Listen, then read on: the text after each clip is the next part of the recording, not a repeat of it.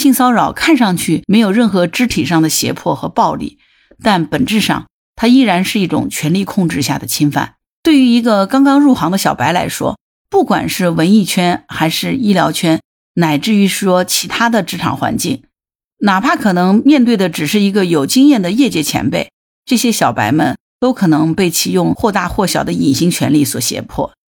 你好，我是木兰，欢迎收听订阅当户知。最近史航被指控性骚扰这个事件呢，还在持续的发酵当中。至今为止呢，已经有超过二十六名女性站出来发声指控史航，而大部分这个骚扰事件的发生呢。都在这些姑娘们刚刚工作或者是刚入行之际，爆出来的内容呢，也都基本相似：闻头发、舔耳朵、偷拍、抓屁股、语言骚扰、强行肢体接触等等。面对二十六名女性的发声，史航这一方的回应呢，就显得迟缓而无力。他只是发了一条声明，声称自己和几个女生呢都是在交往，并且将指控的性骚扰称作是风流和情调。结果没想到，这番言论一出呢，不仅没有平息众怒啊，反倒是引起了更大的争议。当然，随着这个热度的不断升温呢，网上吃瓜群众也开始纷纷发表意见。有的呢质疑事件的真实性，认为从聊天记录来看，不过就是成年人之间的暧昧和聊骚。还有很多人呢认为史航的这个表态实际上就是锤死了自己。另外，有些人也会问，这会是诬告吗？会有反转吗？当然，也不排除这种可能啊。毕竟前面刚刚发生过朱军事件啊，史航这件事呢，最终现在也还没有定论嘛。当然还有另外一些解释，无论是怎样的文化人，都不一定能够填平男女之间的性别鸿沟。读书再多，也依然不明白男女之间的那个界限，不懂得男女之间应该有的尊重。因为这个史航事件的持续升温呢，关于性骚扰的这个话题就引发了热议。你知道吗？实际上，除了文艺圈，在医院的手术室里。也存在着性骚扰。以下的故事里说的这个人物名字全部是用的化名。林华是一名正在二甲医院里消化内科轮转的实习护士。他说，在手术室轮转的过程当中，十台手术里面至少有三台是充斥着荤段子的。回想起当时手术医生频频的把话题往自己身上引，他现在心里还是会感觉很难受。至于说这个算不算性骚扰，他说他也说不好。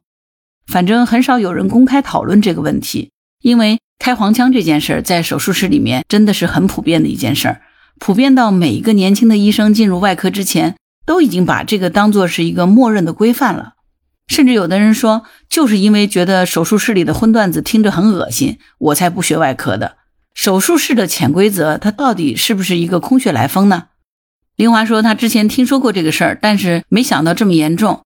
他说，在轮转的这个四个月里。他跟着代教老师上了差不多七八十台手术，时常会遇到医生们说荤段子的场景。每当手术室来了一个年轻的实习生，几个手术医生呢就不断的把性话题往新人身上引，新人也只能默默的低着头一语不发。而代教老师们呢也都见怪不怪，并不会出言干预。十台手术里至少三台充斥着荤段子，真的有这么多吗？对于这个数值的预估啊。广东省某县三甲医院的女医生陈红说：“她回想起她外科轮转的经历，觉得这个比例更高，应该能够占到百分之八十。而且呢，在做这件事儿的不只是我们传统观念里认为的男性。”陈医生说：“说实在话，女性讲荤段子的现象也是存在的，甚至可能会比男性的更露骨。不过呢，因为外科还是男医生偏多，而且护士呢也是女性偏多。”总的来说，受害者大多数还是女性。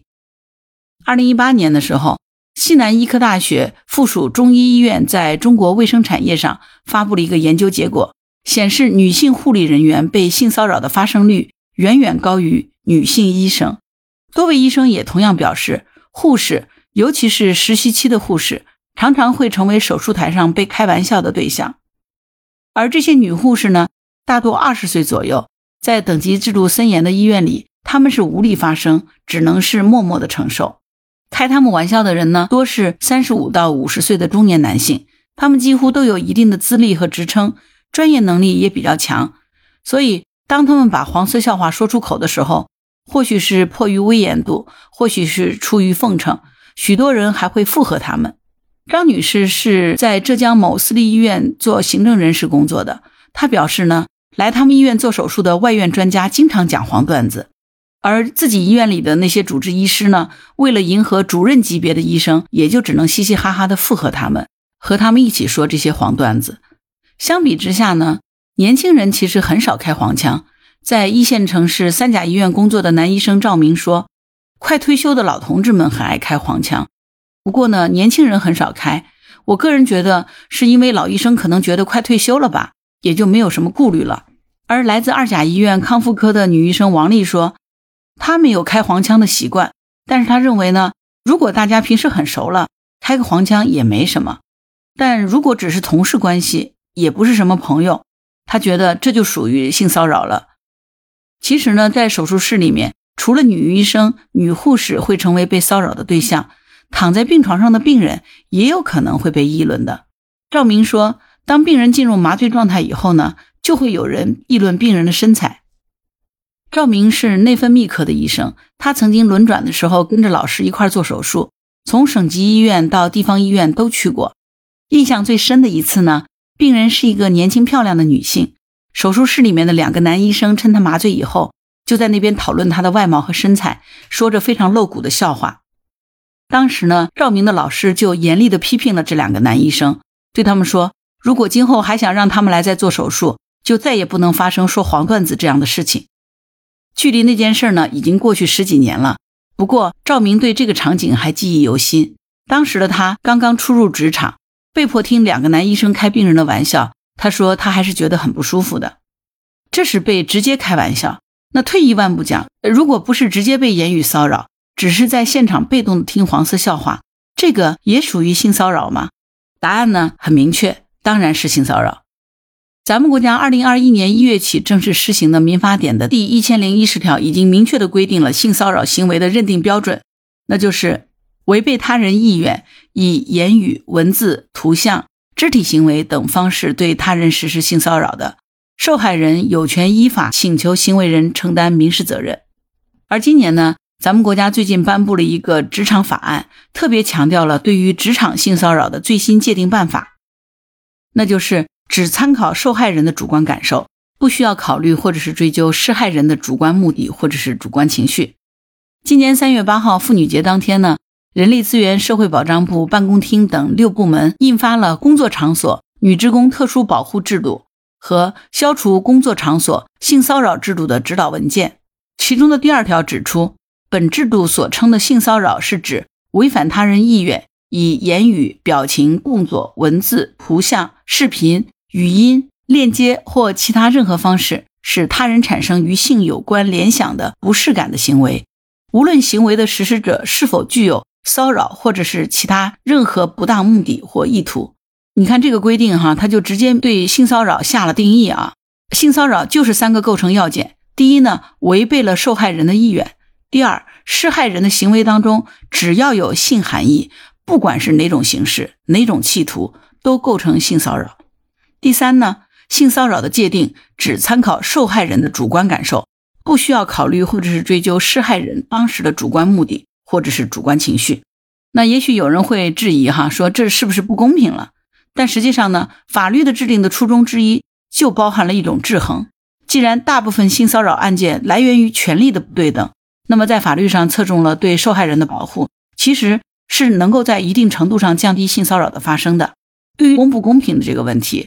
其实我们简单的可以想一想哈，咱们换位思考一下，如果当时的受害人这个女性啊，当然受害人可能也是男性啊，这个受害人她是你的妈妈、老婆、女朋友、姐姐、妹妹、女儿、孙女，或者是老公、老爸、男朋友、儿子等等，有人对你的亲人说出这样的黄段子，或者是做出一些不适的动作或者是表情，你能不能接受？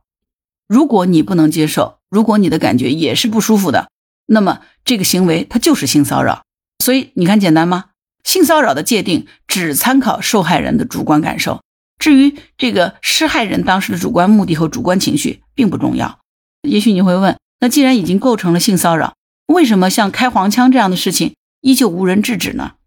曾经有网友评论说，也许是因为这个医生工作压力太大了，医生才容易发生性骚扰。这样的言论其实并不少见啊。那事实上呢，很多医生也认为，只有在轻松的手术氛围下，大家闲聊多了，这个黄腔才会多。而如果是困难的手术呢，大家几乎都是一语不发的。手术不好做的时候，就不怎么开黄腔了，话都很少说。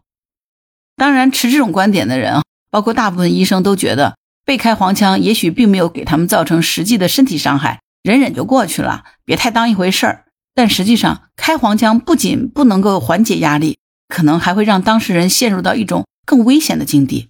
实习护士林华说呢，她曾经在被迫听了荤段子以后，又受到了同一个医生对她身体上的性骚扰。在进手术室前洗手的地方呢，这个男医生就开始向林华搭讪了。林华当时没理他，结果没想到开始手术以后呢，这个男医生就率领全科室的男医生开他的玩笑。林华虽然当场驳斥了他，但是却没有能够让他们停嘴。手术结束以后，这个男医生就找了一个没有人的地方，将林华逼到了墙角。强硬的要走了他的联系方式。林华说：“当时迫于等级的压力，作为一个实习小护士，我只能给他了。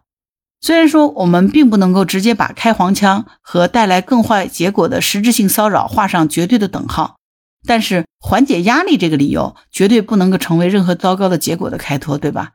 伤害它不仅是生理伤害，它还有精神伤害呢。”主持人柳岩曾经在一次访谈中说。位高权重者对于权力没有那么大的人来说，一定会用一些潜规则来达到他的目的。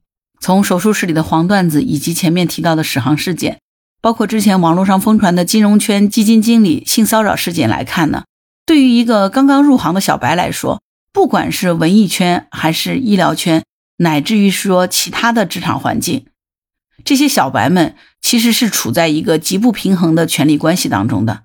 不要说那些大佬、大领导了。哪怕可能面对的只是一个有经验的业界前辈，这些小白们都可能被其用或大或小的隐形权力所胁迫，对吧？但是呢，可能很多人都没有意识到，性骚扰看上去没有任何肢体上的胁迫和暴力，但本质上它依然是一种权力控制下的侵犯。既然大部分的性骚扰案件都来源于权力的不对等，那么这种不公平的情况下，受害者就必须拥有对抗的武器，除了法律之外。网络舆论也是一种权力制衡的武器。对于被骚扰者来说，明确的拒绝非常重要，不必害羞，也不必隐忍。哪怕是在网上写小作文，它也是一种反抗，因为只有勇于发声，才能打破隐形的权利。而对于像医院管理部门或者是其他的管理执法单位来说，不再推诿，不再指责，是他们应该上的第一课。而对于那些施害者来说，除了法律，网络力量对于他们来说是能够产生威慑力的，这是不容忽视的存在。只有舆论关注，才能平衡弱势的软肋。就像史航的性骚扰丑闻，所有的网络吃瓜群众的意义，并不仅仅限于是吃瓜，而是参与权力制衡非常重要的一环。网民们持续的关注，也是一种威慑力。所以，无论支持还是质疑，都在贡献一种关注。从某种意义上来说，吃瓜群众的围观。也是一种不可小觑的力量，你说呢？关于本期话题，你有什么想法？欢迎在评论区留言。如果你喜欢木兰的节目，欢迎收听、订阅、点赞、转发、当护知。当然，如果你喜欢木兰，也可以加入木兰之家听友会，请到那个人人都能发布朋友圈的绿色平台，输入木兰的全拼下划线七八九，就可以找到我了。好啦，今天就到这儿，我是木兰，拜拜。